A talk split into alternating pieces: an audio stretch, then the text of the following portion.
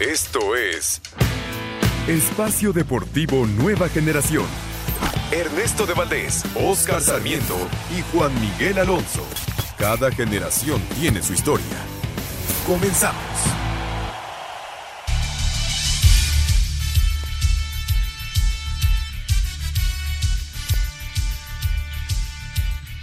Amigos, amigos, ¿cómo están? Bienvenidos. Esto es Espacio Deportivo Nueva Generación de Grupo Asir para toda la República Mexicana. El día de hoy, junto a Juan Miguel Alonso, soy Ernesto de Valdés, trabajando la producción de Lalito Cortés, los controles de Fabián Cortés, Mauriño Mauro Núñez en la redacción. Fuerte abrazo a todos ellos que hacen posible este programa. Listos para platicar durante una hora de lo más destacado en el mundo deportivo de este fin de semana, la jornada número 15 del fútbol mexicano. Estamos ya en la recta al final del clausura 2023. Hablaremos, por supuesto, de la actividad de los mexicanos en el extranjero. Santi Jiménez que no para de anotar. Eh, hablaremos del tenis, la victoria de Rublev allá en Monte Carlo y mucho, mucho más. Pero antes, antes, te saludo con muchísimo gusto, Juan Miguel Alonso. ¿Cómo estás, Juan? ¿Qué tal, Ernesto? Amigos que nos acompañan, un gusto estar con ustedes. La primera victoria de Rublev en un Masters 1000 y se lo gana a Holger Run, perdiendo el primer set, un partidazo el de Monte Carlo.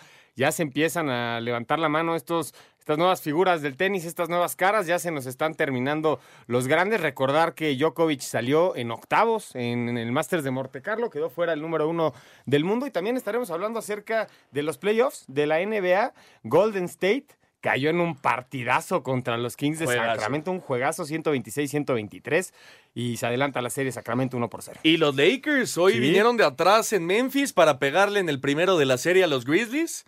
Eh, los Lakers están enrachados desde que regresó LeBron James.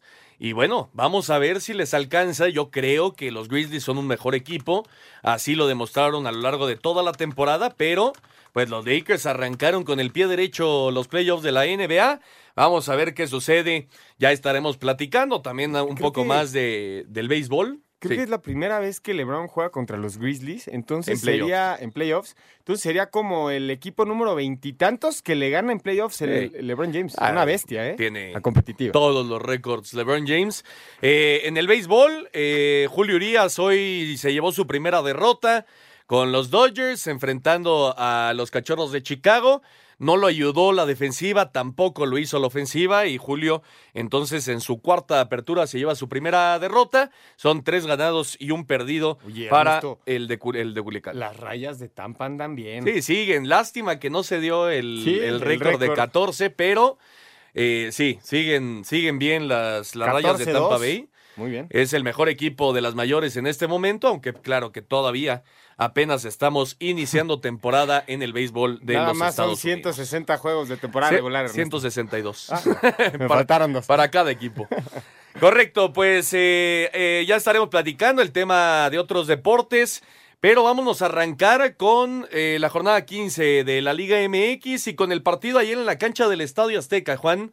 Entre el Cruz Azul y el América, la máquina se puso adelante muy rápido en el juego con eh, la anotación de Uriel Antuna que se encuentra un rebote dentro del área, define de buena manera para hacer el 1 por 0. Pero después, ¿qué te pareció el planteamiento del Tuca Ferretti? Obviamente viene la expulsión de Michael Estrada cuando el juego ya estaba uno por uno después de la primera anotación de Alex Endejas que hizo dos en el partido. Pero eh, durante de los 12 a los 47 más o menos que se queda con 10 hombres, ¿qué te pareció la postura del Tuca Ferretti? A mí me pareció que se tiró para atrás, ultra defensivo. Y si le das el balón al América, te puede terminar haciendo lo que pasó ayer con el Cruz coincido contigo, pero ese planteamiento le había funcionado en tres ocasiones como local en el Estadio Azteca, que había ganado uno por cero los tres juegos. No le habían hecho gol en el Estadio Azteca. Pero no había jugado con el América. No había jugado con un equipo como las Águilas del América. Creo que el hecho de que se hayan ido adelante en el marcador fue sorpresa, porque también viene de un error ahí de Fidalgo, que, que no logra cortar la pelota. Antuna aprovecha muy bien eh, el remate para hacer el gol al minuto 12. Y después me parece que las Águilas toman el control de la pelota y empezaron a ir adelante y con variante, por izquierda, por derecha. Layun tirando buenos centros. Valdés no remató las que tuvo que haber rematado dentro del área. Se pudo haber agrandado el marcador desde el primer tiempo. Y creo que la expulsión es el que, el que marca el rumbo del partido porque ya la segunda parte el Cruz Azul ya no tenía ese, ese poder ofensivo para salir a contragolpe, como lo estaba planteando el Tuca Ferretti, y el América aprovechó con la pelota muy bien la, la tenencia de la pelota. Lo de Henry Martínez espectacular. Golazo. Parece y pinta. Quedan dos jornadas. Quiñones creo que le, sigue la pista ahí a, Henry Martín, pero parece ser que va a ser el goleador del torneo. Sí, puede, puede que se pierda mínimo el, próximo encuentro. No, no va a jugar con la selección mexicana, eso sí, ya se dio a conocer. Salió tocado justamente después de hacer la anotación. Muy buen gol, la bajó de forma espectacular. Y después definió ante la salida de Corona. Fue el 3 por 1 pero este América lleva ya 32 goles en el torneo, Juan. O sea, es un, es un equipo, 34, perdón, es un equipo que ataca muy bien. Eh, el, siguiente, el siguiente es el Toluca con 30, o sea, sacarle cuatro goles en Liga MX a un eh, al siguiente equipo, obviamente hay que ver qué pasa con los Rayados, que por cierto está a punto de arrancar el partido en contra de Santos, Rayados que está en 28 goles, pero este América es un equipo que ataca sumamente bien y por eso te preguntaba el tema Tuca Ferretti, ¿por qué? Si le entregas el balón al América te va a matar. Sí, eh, y de hecho el Tuca Ferretti lo dice en conferencia de prensa. Dijo que con un hombre menos es muy difícil eh, enfrentarse a un equipo tan poderoso como las Águilas del América, pero creo que en el 11 contra 11 también fue superado el equipo de Cruz Azul. Sí, sí, de acuerdo, de acuerdo. Se encontró con ese gol, pues auténticamente de, suerte, de la nada y, después el América tomó el control de, del partido. También a, destacar, yo, sé que en, las derrotas es muy difícil destacar al, contención del rival, pero creo que Charlie con el Tuca tiene un gran mentor que lo va a ayudar muchísimo en el área de recuperación, porque sabíamos que Charlie hacia adelante tiene condiciones, pero lo estamos viendo justamente como mencionas, que se echó para atrás el equipo, recuperar muy bien en media cancha. ¿eh? Sí, correcto. ¿Qué te pareció la, expulsión de, Michael Estrada? Lo platicábamos ahorita antes de entrar al aire. Eh, a mí, digo, porque es muy parecida a lo que sucede hoy en, Ciudad Universitaria con el Toluca. Si va a ser el, el, factor común estas expulsiones, está bien. Si así es el reglamento en el Liga MX, está bien. Pero para mí, estas expulsiones, y en Europa no vemos que se marquen, para mí no deberían ser expulsión. No, no va con la intención de, del pisotón, sí llega tarde, pero a mí me parece que no deberían ser expulsión. Y, y, más, el árbitro estaba cerca al momento de la jugada, tuvo que ir al bar, y en el bar cuando te congelan una toma con el zapato en el talón de Aquiles es muy fácil la expulsión, pero yo, yo coincido contigo. Yo creo que el tema de la roja directa es, es una violencia innecesaria, llegar tarde a una jugada. Aquí fue un trompicón en media cancha, sin ningún tipo de. No para una jugada, no, no había un peligro de gol para, para Cruz Azul, ni recuperó el balón para tener posición con, con favor a él. Creo que a veces exageramos, pero es el tema de las tomas pausadas en el bar. Sí porque no hay, no hay otra forma de recriminarle esta acción que con una roja a este jugador cuando pisas el talón de Aquiles porque se sabe que es una de las, una de las rojas directas a ver, establecidas la entrada es fuerte, O sea, no, hay, no hay ninguna duda que, es, es fuerte. Exacto. Es, que es, yo, yo, yo lo que, lo que creo es que no se está considerando el contexto del juego. O sea, si Michael Estrada hubiera ido a, a hacer un pisotón tan duro como lo hizo, me parece que entonces sí expúlsalo, pero llega tarde, sí alcanza a rozar por atrás y después la mera inercia del pie va al, al, al, eh, al tobillo. Híjole, es, es, complicado, pero insisto, ¿eh? si, si el reglamento va a ser así y ya lo tienen claro los árbitros, pues está bien, que sea así para todos. Creo, que esta jornada fue justa porque se dio también la jugada mencionadas en el partido de Pumas de Toluca de Meneses al minuto 60 y creo que es exactamente la misma jugada, un trompicón, una entrada por atrás en media cancha que sale la, roja directa y yo creo que marca el rumbo del partido en, en las dos ocasiones, ¿eh? en, en, los dos juegos. También hablar del partido del América no podemos dejar fuera lo de Cendejas, Ernesto. Anda muy bien, con la máscara Primer doblete de Cendejas con las Águilas del América. Festejó como Dybala, ¿no? Sí, como Dybala. y además, insisto, con la máscara que le rompieron la nariz la jornada pasada contra Monterrey. Y contra, me parece, en un choque con Gallardo. Sí. Y, ahora no, y de hecho se esperaba que se operara y que estuviera fuera algunas semanas, que no fuera con Estados Unidos ahora que juegan contra México. Pues al final él decidió ponerse una máscara protectora y cuando acabe el torneo, entonces sí, ya pensar en la operación, pero él quiere jugar. Sí, y va a jugar a media semana. Vamos a ver si no juega contra México. No, va a ¿eh? jugar, va a jugar. Oye, Ernesto, también hablar de los cambios que tienen las Águilas del América. El banquillo está funcionando. sale, sale uno y entra uno del nivel lo mejor, ¿no? Y, y, hablo del tema, esta dualidad que tiene Leo Suárez, que aprovechó justamente la lesión de Cendejas al principio de, de la temporada para hacerse presente y hacerse una figura importante del América. Ahora, como cambio, me parece que también está entrando bien. Y hablar del, buen partido del Ayun. Sí. Cuando le toca al Ayun eh, que juega mal, todo el mundo se le va encima, pero cuando juega bien nadie dice nada. Me parece que ayer Ayun tiró dos, tres centros que no se los habíamos visto en un buen rato. Sí, América llegó a 30 puntos, está en la segunda posición de la tabla general. Eh, vamos a ver qué pasa con Rayados, pero el América todavía aspira a ser líder general. ¿Sí? Y el Cruz Azul con 21 puntos le basta pues una victoria más para amarrar lugar en el repechaje. Pero ya los lugares de. Sí, los primeros cuatro están. De, ajá, de forma directa ya, es, ya no los alcanza Cruz Azul. Es que compite Pachuca, León y Guadalajara y, y, el mismo Toluca, estos primeros cuatro lugares.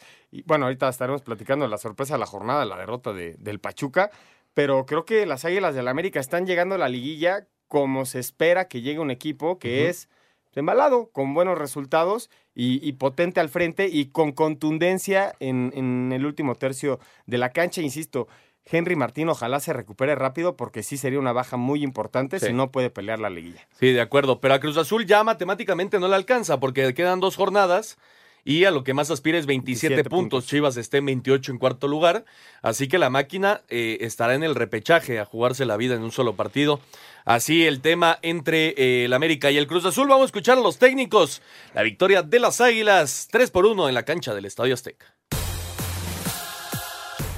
Roja de Michael Estrada en los instantes finales del primer tiempo, sumado a doblete de Alejandro Sendejas y tanto de Henry Martin, desencadenó remontada y victoria de las Águilas en el Clásico Joven, derrotando 3-1 a Cruz Azul, cuadro cementero que complicó matemáticamente aspiraciones de liguilla directa a múltiple combinación de resultados. Escuchemos a Ricardo Ferretti, timonel celeste, que acumula 11 juegos sin derrotar al América. El mejor primer tiempo desde que yo llegué a la institución. O sea, sabíamos de, del equipo que íbamos a enfrentar y naturalmente que la expulsión pues nos viene a cambiar toda la situación. Por su parte, Peter Telemaque, auxiliar azul crema. Fuimos muy superiores, sobre todo en el tema de la posesión. A partir de ahí creo que tenemos que seguir siendo contundentes. Digo, hay que, hay que respetar al rival y la manera de respetar al rival es siempre buscar el arco, como lo hemos hecho desde que está Tano al frente. Entonces, no sé si nos quedamos cortos, lo que sí sé es que tenemos que seguir mejorando para encontrar un equipo mucho más letal y que pueda finalizar y, o finiquitar los partidos más rápido. Asir Deportes, Edgar Flores.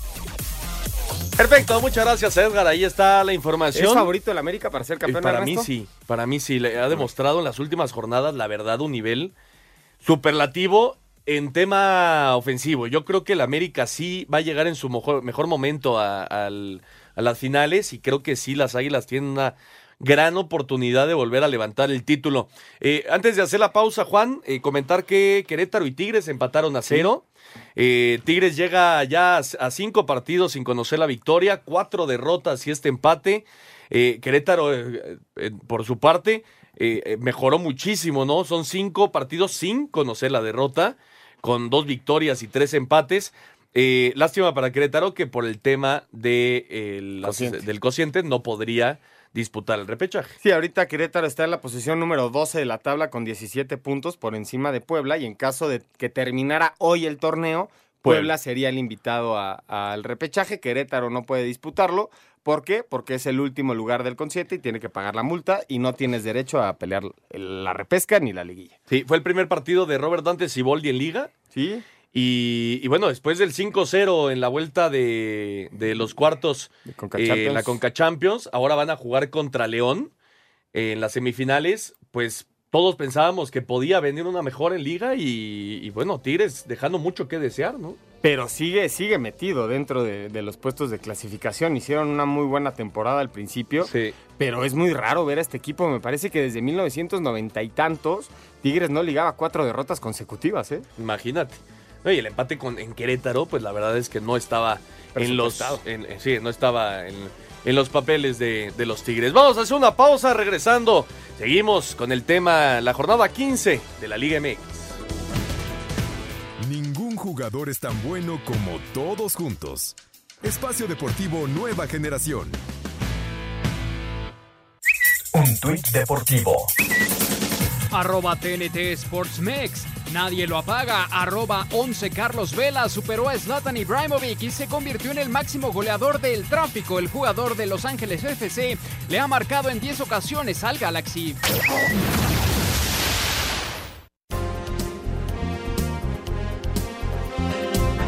Regresamos a Espacio Deportivo Nueva Generación para seguir platicando de la jornada 15 del fútbol mexicano.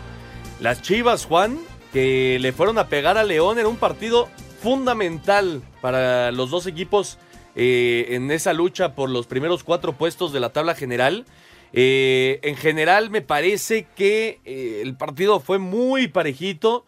León tuvo sus buenas oportunidades, apareció el Guacho Jiménez y después al 59 un pase largo de Alexis Vega y Pavel Pérez por segundo partido consecutivo se hace presente. Él hizo el gol contra Necaxa la jornada pasada para, para el 1 por 0 y ahora Pavel Pérez se vuelve a hacer presente. Qué bien bajó el balón. Muy buena definición ante la salida de, de, Cota. Y después otra vez Alexis Vega, el pase para el Oso González. Y al 73 el 2 por 0 que sentenció. Qué buena victoria de las Chivas. Sí, espectacular. No, no se presupuestaba este resultado para las Chivas. León había demostrado cosas muy buenas en jornadas pasadas y es la segunda derrota que tienen en casa. Creo que también tuvieron suerte que ese, ese gol que hace el equipo de León fuera un fuera de lugar, por, por, nada. Por un centímetro. Sí, muy dudosa, eh, muy dudosa. Yo pensé que estaba en línea. Yo también. Eh, pero bueno, sabemos que el VAR tiene ahí sus, sus, sus, líneas, que marca ahí sus directrices, que al final son perfectas porque es la tecnología.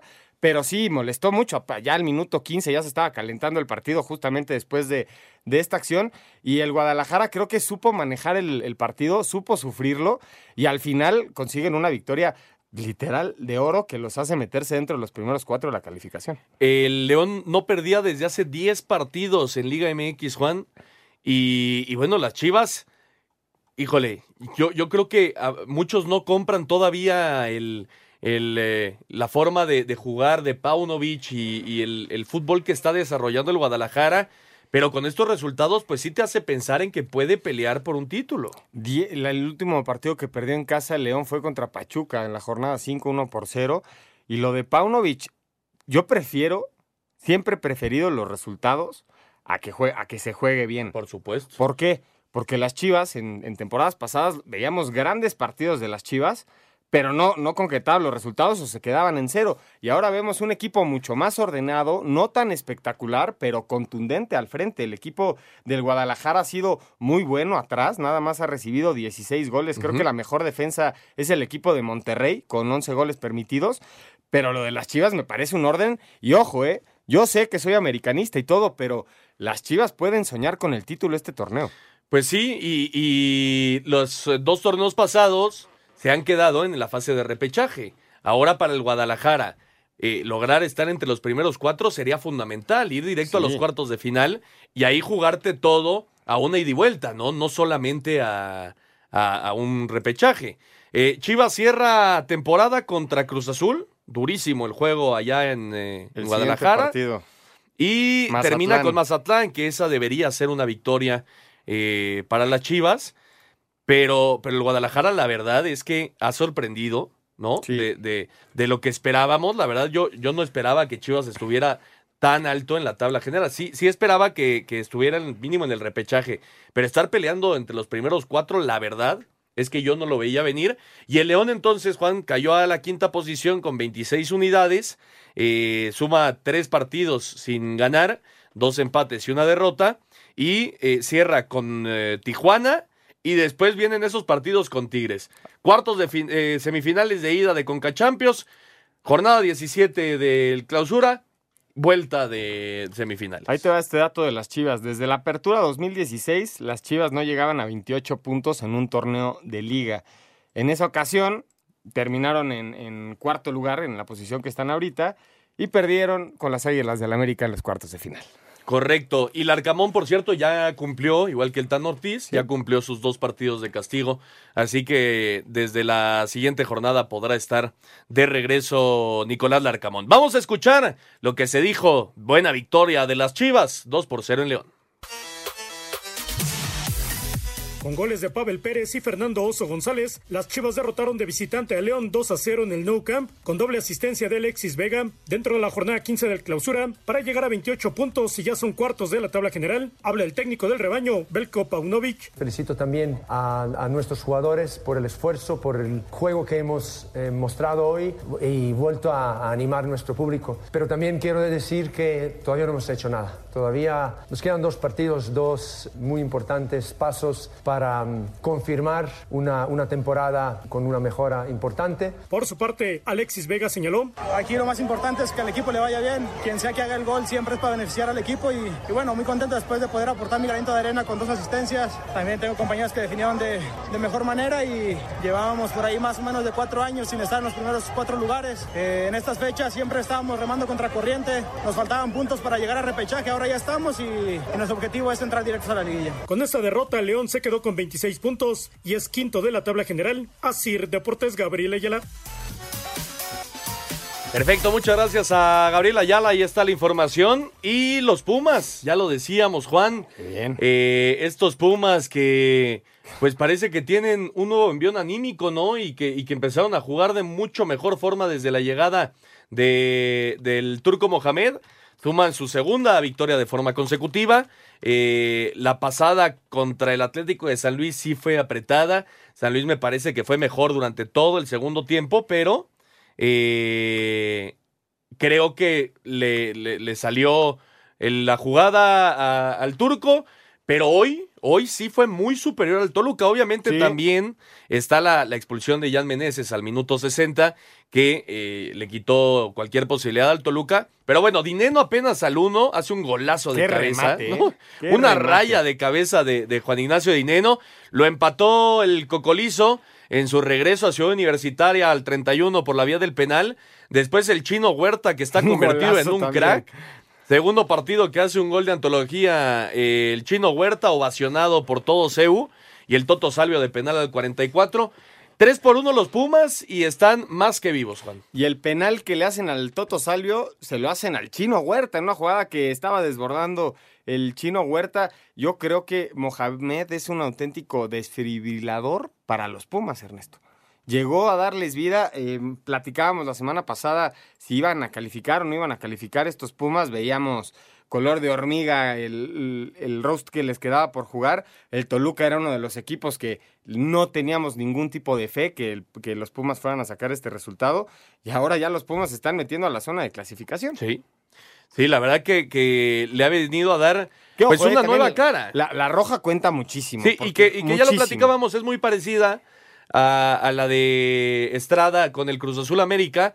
Es una entrada tardía de Jan Meneses que termina dejándole sin querer eh, el- los tachones en, en el tobillo al jugador de los Pumas y bueno, si así va a ser, pues bien expulsado. Eh, le cambió la cara por completo el turco a, a este equipo, que ahora se defiende mejor, que está utilizando jugadores como Caicedo y Luis Rivas que no jugaban tanto con Rafa Puente del Río. Y, y ya decíamos el tema de- del chino Huerta, ¿no? Que ha entrado en uno de esos, cuando, cuando un delantero, un, un jugador creativo se mete en una buena racha, pues todo le sale, ¿no? Oye, do- dos victorias al hilo en CU era algo que no podía hacer el equipo de, de Pumas. Ganó en la jornada 1 contra Juárez, tuvo un gran arranque en CU, después le ganó a León y después hasta la jornada 9 le gana al, al equipo de Mazatlán y ahora hasta la 14 logra, logra su cuarta derrota, su cuarta victoria y ahora la quinta y se mete a la posición número 11. Estos Pumas, Ernesto, te pregunto, la próxima semana No, América y Rayados. vienen en el clásico. Sí. No, la, verdad todavía lo veo muy complicado. Pero bueno, es paso a paso. En la pelea atrás de Pumas está. Tiene colchón Pumas porque Querétaro está en esa zona. Exactamente, pero Puebla colchón. también está en 17 Pero y Sa- Santos está en 16 jugando ahorita con Rayados. Que ha- haría 17 puntos, pero estaría por abajo del Puebla por diferencia de goles. Ojo que está Tijuana, Santos, Puebla y Pumas peleando dos lugares. Así es. Vamos Bueno, a y hacer el Atlas también, ¿eh? que tiene 17. Todavía y- se puede meter Atlas, claro. Y bueno, Atlas está. Tiene 18 puntos. Correcto. Hacemos pausa, escuchamos eh, regresando a los directores técnicos. Muy buena victoria por parte de los Pumas ante el Toluca.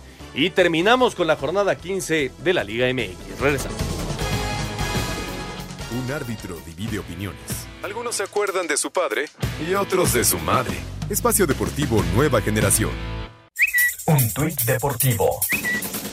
Arroba Telediario Monterrey, hashtag última hora. Henry Martin se perdería amistoso contra Estados Unidos por lesión.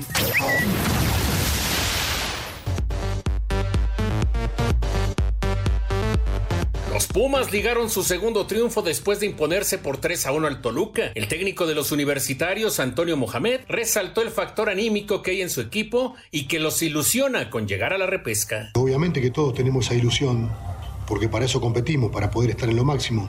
Eh, así que vale, vale ilusionarse. Y también cuando te ilusionas y las cosas no salen, el golpe de desilusión es más grande, pero a todos nos gusta tener esos los mejores sueños. Así que soñamos con lo máximo. Esperemos poder estar a la altura. El técnico del Toluca, Ignacio Ambriz, señaló que esta derrota no es para cortarse las venas. No me gusta perder, no me gusta perder más de esta manera, pero creo que son, te reitero, son de las derrotas que tienen que dejarte algo bueno. Yo creo que hoy son, es un buen palo para nosotros y saber reconocer que tenemos que mejorar en estos, que, en estos últimos seis puntos que nos quedan los dos partidos en casa. Para Sir Deportes, Memo García.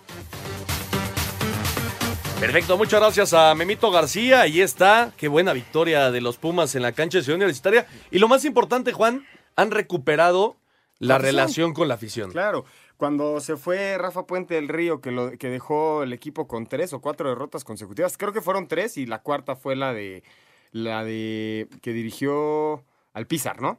Sí, Al Pizar fue la cuarta derrota consecutiva. Estaban muy enojados y con la primera victoria de, de Pumas ya empezaron a aplaudirle De- al turco. Desde la llegada del turco. Y yo creo que ya con esta segunda, el turco ya se ganó a la gente. Sí, Para pero los que decían, no, hay que tener ADN Puma para dirigir a los Pumas, el turco tenía razón. A mí me contrataron porque soy un técnico ganador y este equipo necesita ganar. Sí, también eh, creo ¿eh? que hay que todavía guardar eh, mesura, porque ya lo comentábamos, viene América y viene Rayados. Si Pumas pierde los dos partidos, es muy difícil que se meta al repechaje. ¿Sí? Sí, va a ser complicado. Es prácticamente imposible. Pero de, del panorama que existía con Bueno, Rafa sí. Puente, la esperanza que tenían a la De esperanza acuerdo. que existe hoy, De acuerdo. yo creo que es totalmente diferente. Sí, sí, completamente de acuerdo. Bueno, eh, Atlas, el Atlas que quedó eliminado a mitad de semana en la Conca Champions. Qué coraje. Ah, mira, allá cayó el primero allá en Monterrey. Rogelio Funes Mori con un muy buen zurdazo pone el 1 por 0 en contra de Santos. Eh, se está jugando nueve. el- el- la novena anotación, se está jugando el minuto 20 y ya Monterrey lo está, mira, está el chupete suazo ahí en el estadio aplaudiendo el gol de Funes Mori, así que... Funes Mori le quitó el título de máximo goleador de Monterrey, ¿no? Ah, A Chupete, sí, claro. Bueno, no se lo quitó, lo superó. Lo goles. superó. Pues ahí está Rayados buscando incrementar su ventaja en la primera posición de la tabla general. Buen pase filtrado y de volea. Bonito gol por parte de Rogelio Funes Mori. Rayados está ganando 1 por 0 allá en Monterrey. Bueno, el Atlas, Juan, quedó eliminado a mitad de semana en la Conca Champions eh, contra Filadelfia. Parecía que tenía con qué sacar el resultado. Tuvo varias llegadas el equipo rojinegro y al final pues no consiguen. Es un fracaso sin lugar a dudas para, para el equipo del Atlas. Pero bueno, y ahora vienen y le pegan 4 por 1 al Pachuca. Es, es- estas cosas locas que luego no entiendes, ¿no? De la Liga MX. Eh, Herrera al 9 hizo el 1 por 0, después Quiñones el eh, 2 por 0, digo Furche el 2 por 0, Quiñones al 41 el 3 por 0, Arango al 47 el 3 por 1 y de penal otra vez apareció el colombiano Quiñones para hacer el 4 por 1. Pachuca se está derrumbando, Juan. No sé, porque de repente tiene juegos muy buenos, Ernesto. Yo creo que han sido, eh, como el Atlas, muy intermitentes. Ahorita el Atlas en liga embala cuatro partidos sin conocer la derrota, dos victorias, dos empates. Pero creo que dentro, dentro del partido, el que marca la diferencia para el Atlas sigue siendo Quiñones. Sí. Quiñones, que es el, el que le está peleando el goleo a Henry, creo que tiene 10 goles, Henry lleva 13. Y este equipo del Atlas, me parece que cuando lo atacas, son muy buenos en el contragolpe y tienen mucha velocidad al frente. Grandes rematadores como Furchi dentro del área, aprovecharon el balón parado desde el principio de, del encuentro. Y el Pachuca no le encontró la fórmula y careció de lo que por lo general hace el equipo del Pachuca, que es son llegadas a gol. Y no tuvo la contundencia No. que, que nos tienen acostumbrados. Eso también es una realidad. El Atlas se metió hasta la décima posición. Son cuatro partidos sin perder en liga para los rojinegros, con dos victorias y dos empates, y cierra temporada con Necaxa y con Atlético de San Luis. Creo que el Atlas puede estar. Sí, el Atlas va a estar, es décimo y además, insisto, está el comodín que es Querétaro, que es doceavo, que no puede calificar, entonces el décimo tercero sería el elegido. Entonces, también el equipo del Pachuca como que está perdiendo, no sé si está perdiendo Poncho, qué está pasando, pero él es- era un equipo que estaba peleando a la parte alta de la tabla y ahora ya es sexto con 25 puntos. Sí, Juan Bruneta acaba de empatar el partido así de rápido. Vino de atrás Santos.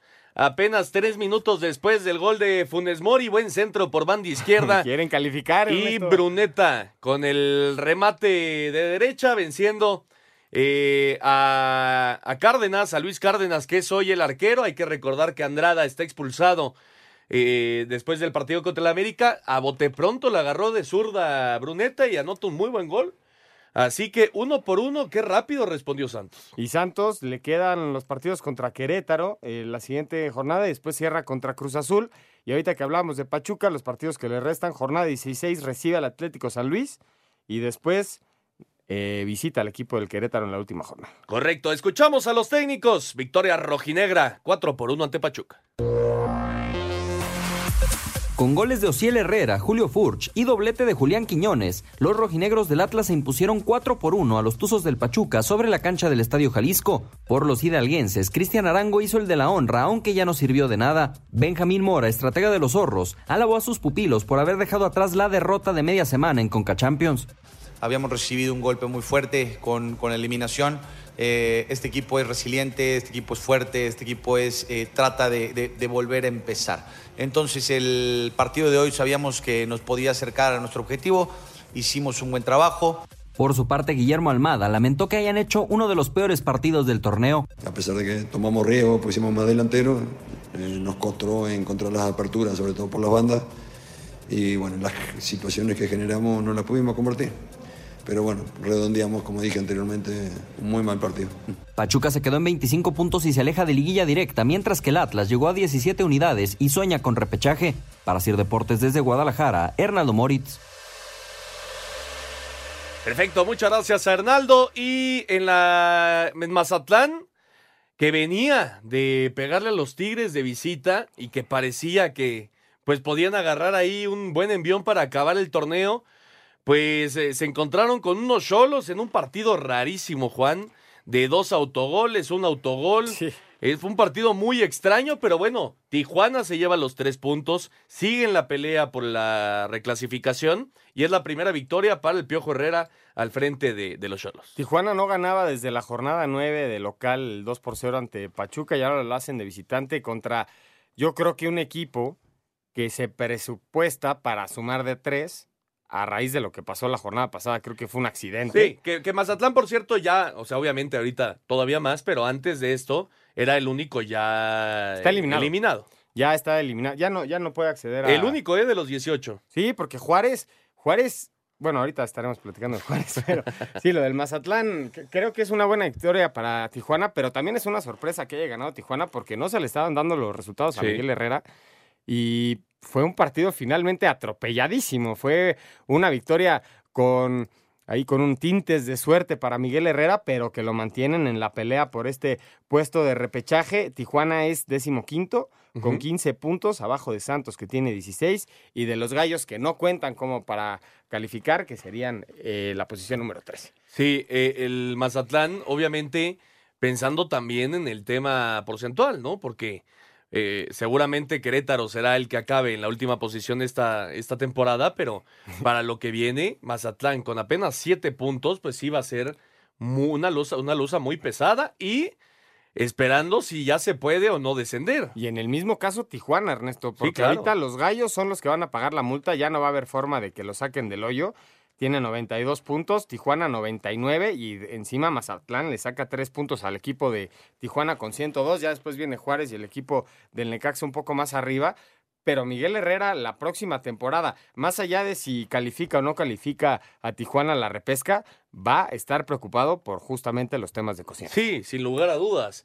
Pero también creo que eh, este tipo de victorias le aseguran la continuidad al piojo, ¿no? Sí, no, 100%. Y, y si los mete a repesca, mucho más.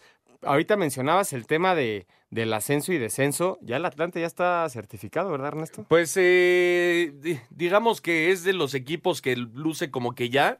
Los que están buscando las certificaciones, Atlante, Venados, Mineros y Leones Negros, con cuatro ya se podría abrir en teoría el ascenso. Eh, los que no van a buscar certificación son Celaya, Cancún, Morelia, Alebrijes, Cimarrones, La Paz, Tepa y Correcaminos. Esos no van a buscar.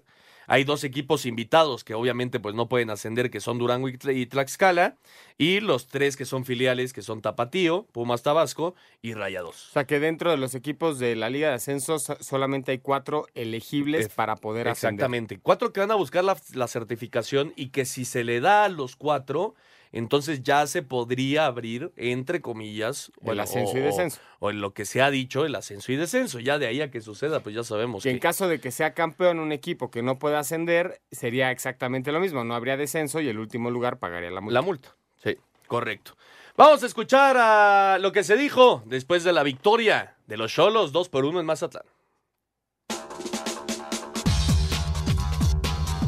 Doblete obra de Pedro Alexis Canelo desde el punto penal, segundo gol con polémica marcación de César Arturo Ramos al 79, sentenció victoria de Tijuana 2-1 sobre Mazatlán FC, cuadro que permitió primer triunfo en calidad de visitante para los fronterizos, sumando décima segunda derrota en la campaña. Habla Álvaro Galindo, auxiliar de Cholos. El VAR está para todos. Esa herramienta es para todos los equipos. Hoy no puedo decir que nos favoreció porque nosotros generamos o provocamos ese tipo de jugadas. De lo contrario, pues al final ellos son los que, los que marcan, los que deciden y, y bueno, pues lo importante es aprovechar nosotros esas situaciones. Al tiempo que Rubén Omar Romano, timonel del cuadro sinaloense, Para mí el primer, el primer penal es una marcación mala del VAR. Primero plancha de Canelo eh, y después viene el- la jugada de, de Armada. Eh, y la segunda, lamentablemente el chico abrió el compás con la mano y, y la pelota iba a- al córner, creo. Con este resultado, el club cañonero está más cerca de asumir multa por 47 millones de pesos. Asir Deportes, Edgar Flores. Perfecto, muchas gracias a Edgar. Y el Necaxa, el Necaxa contra Puebla, eh, un empate que le sabe a poco a los dos, esa es una realidad. Eh, se adelantó el Necaxa con gol de Gularte en propia puerta y después Memo Martínez al 70 lo empató. Fue un partido de algunas llegadas por parte de ambos equipos, pero que dejó algo que desear de, de- de- dos conjuntos que tienen muy poco que perder y algo que ganar, ¿no? Yo creo que dejó ir la victoria el equipo del Necaxa. Estaba obligado como local a sacar estos tres puntos en esta fase del torneo. Si quiere calificar, tenía que sacar la, la victoria. Todavía puede calificar. Necaxa es- está en la posición número 16 de la tabla con 14 puntos. Y el equipo del Puebla es décimo tercero con 17. Que en este caso, el Puebla, a pesar de no estar dentro de los primeros 12, está calificado a la liguilla.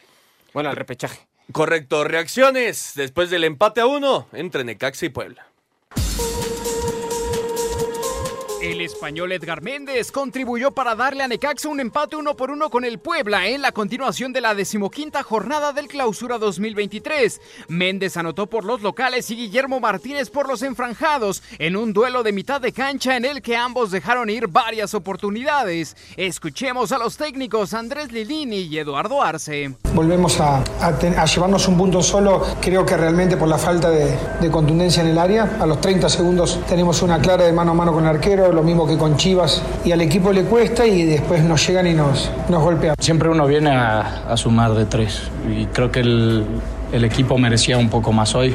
Se generaron las opciones como para, para podernos ir arriba en el marcador y después tenemos este, la situación del autogol que, que nos tambaleó un poco, pero el equipo siguió insistiendo, el equipo siguió buscando empatar y ya una vez con el empate sacar, sacar el resultado, pero bueno, hay veces que, que el fútbol es de 5 centímetros. Con el resultado, Puebla se mantuvo en zona de clasificación indirecta a la liguilla, al colocarse en el décimo lugar con cinco victorias, dos empates, ocho derrotas y 17 puntos, tres más que Necaxa, que va decimocuarto de la tabla de posiciones. Para Sir Deportes, Mauro Núñez.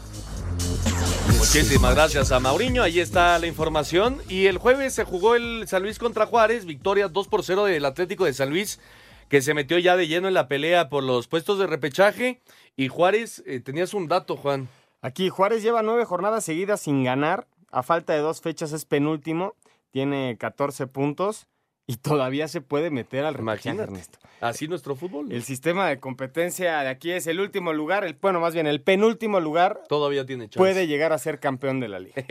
Oye, nada más para confirmar y muchas gracias a, a Lalo Bricio y a Lalito Cortés que nos mandan el artículo 23 del reglamento. Efectivamente dice, si un club ocupa el último lugar en la tabla de cocientes, no podrá participar en la fase final y estaría obligado a ceder su lugar al siguiente club mejor clasificado. Ya sabemos que Querétaro no puede salir de esa posición, así que no tiene chance de, eh, de jugar liguilla. Pero bueno, nada les quita que han terminado muy bien el torneo, ¿no? Bueno, de- con, con otra cara, fueron el, el número 17 durante 7, 8 jornadas y ahora están en el puesto número, número 12.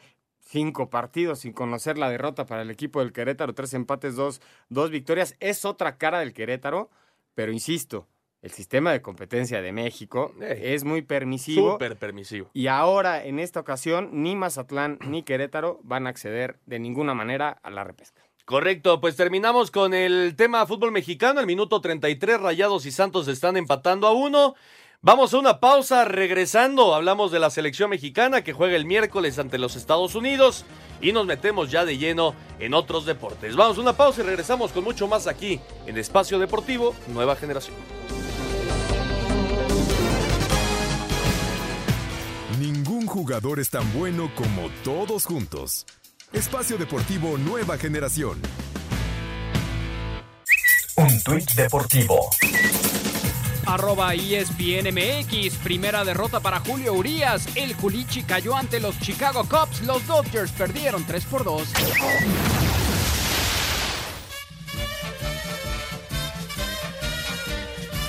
La selección mexicana de fútbol se concentra en el centro de alto rendimiento de la federación y este lunes viajará a Glendale, Arizona, para enfrentar el próximo miércoles a Estados Unidos en partido de preparación. En espera de que la dirección de selecciones nacionales lo haga oficial, el delantero del América, Henry Martín, no viajará con el tricolor por una molestia muscular. Sobre este encuentro ante la selección de las barras y las estrellas, habla el técnico Diego Coca. Nosotros entendemos que esta rivalidad con Estados Unidos es muy importante, es muy grande, que el aficionado mexicano quiere ganar y eso a nosotros nos motiva y nos llena de orgullo de poder tener la posibilidad de enfrentar a Estados Unidos. Así que lo vamos a hacer de la mejor manera, buscando desde el primer minuto, con, con- con nuestra táctica, nuestra estrategia y nuestras herramientas, ganar el partido. Asir Deportes Gabriel Ayala.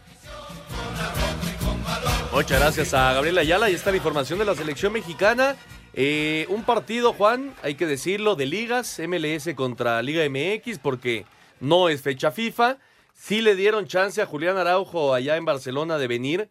Esto por el tema de que no tiene todavía el eh, pase de trabajo, no puede jugar y bueno, pues el Barcelona lo prestó para, para este partido. Eh, obviamente va a estar bueno y, y es interesante, pero lo bueno va a ser después, ¿no? Cuando venga la Nations League y cuando venga la Copa Oro, que ya están los grupos. Aquí hay que, hay que tocar un tema importante porque a raíz de la lesión de Henry Martín se hace una polémica grande. Henry Martín tiene la gran oportunidad de ser titular, bueno, ahora ya no, porque está lesionado, cuando no está Santi Jiménez.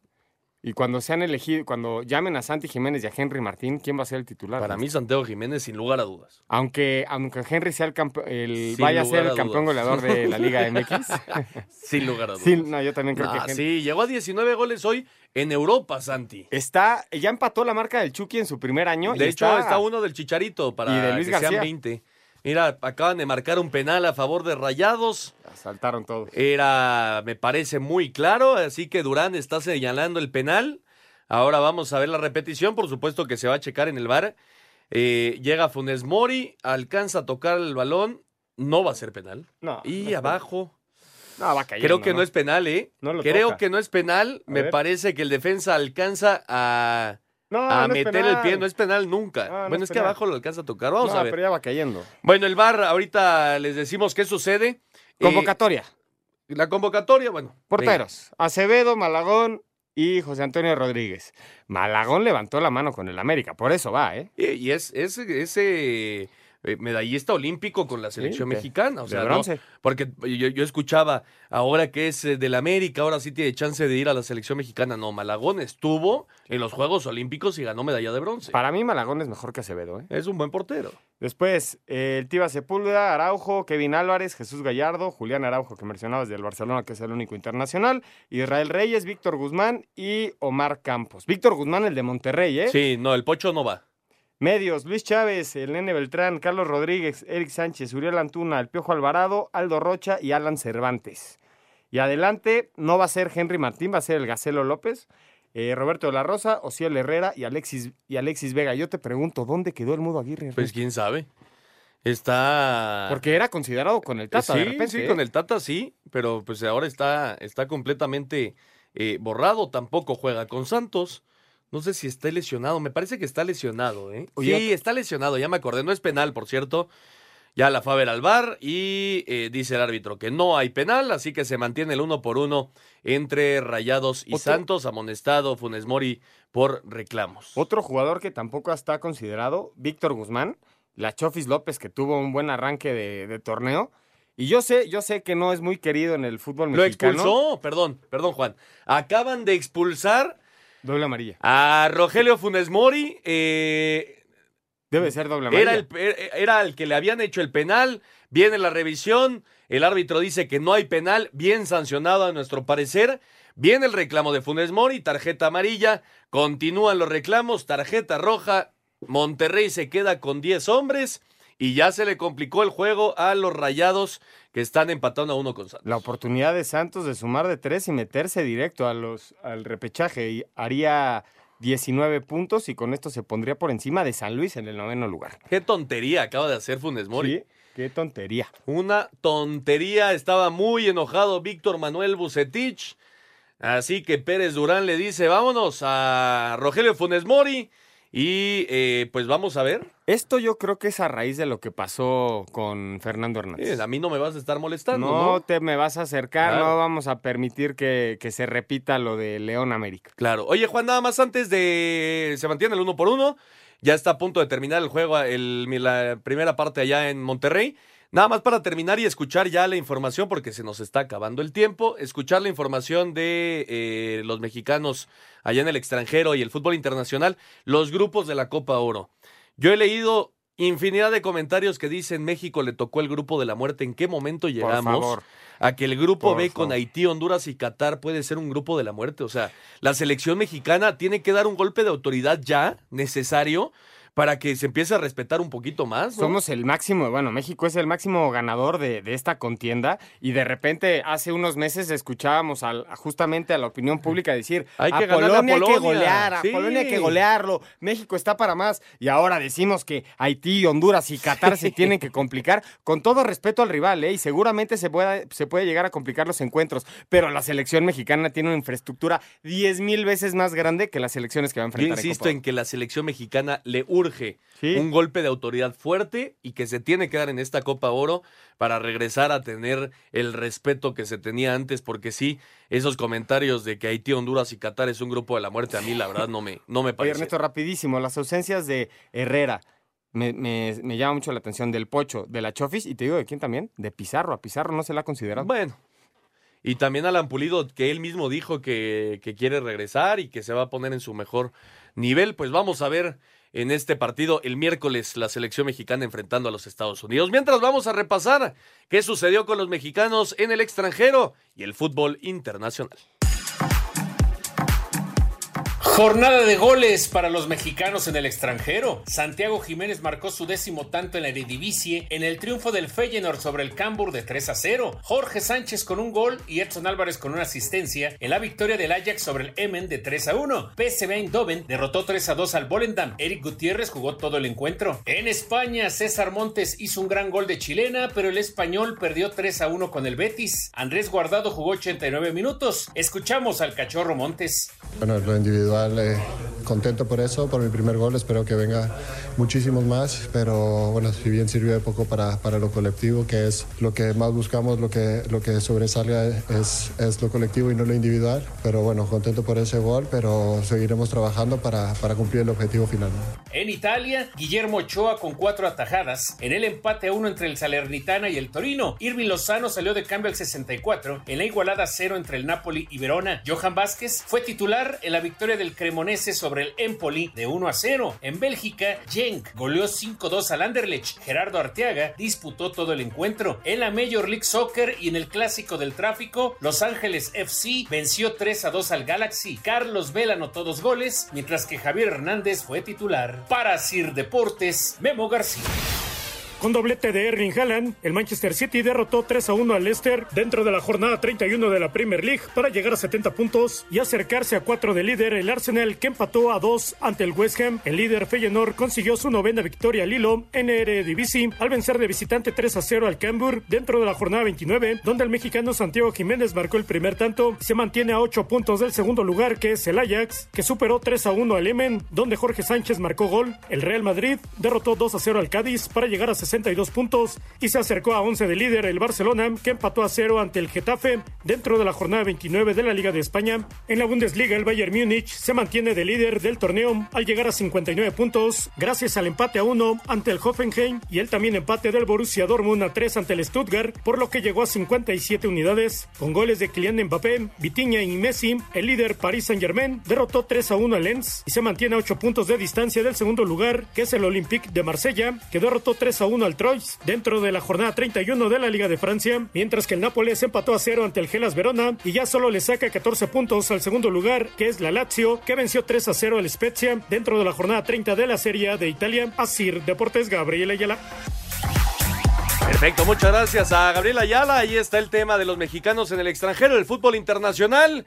Y mientras vamos a escuchar el tenis, el título de Andrés Rublev en Montecarlo.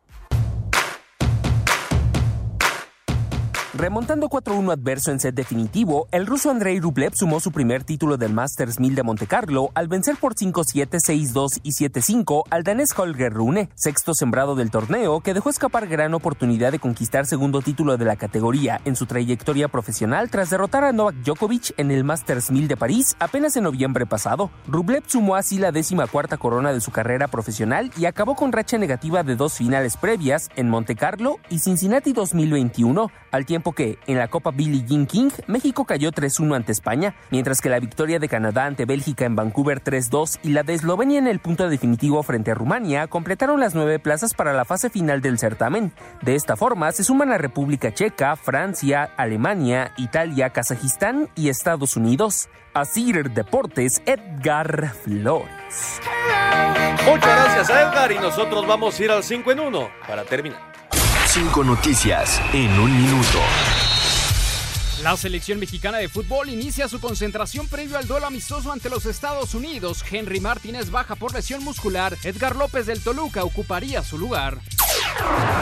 Julio Urias recibió su primera derrota de la temporada luego de que los Dodgers cayeran 3 por 2 con los Cubs. En la IndyCar, el piloto regiomontano Patricio Ward tuvo una mala tarde en Long Beach, cruzando la línea de meta en el puesto 17, perdiendo así el liderato de la categoría.